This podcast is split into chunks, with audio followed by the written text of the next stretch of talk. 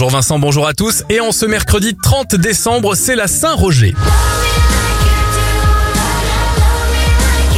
On ouvre l'éphéméride avec les anniversaires de stars. Ellie Goulding a 34 ans, 45 pour le champion de golf Tiger Woods et la présentatrice télé Sandrine Quétier a 50 ans.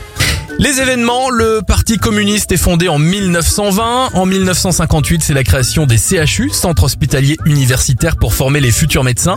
Et en 2019, un ophtalmologue chinois alerte ses collègues sur la découverte d'une mystérieuse maladie dans un marché de Wuhan, en Chine. On parle bien du coronavirus. On termine cette éphéméride avec un dernier anniversaire, celui de J.K. C'est le chanteur du groupe Jamiroquai. Il a 51 ans.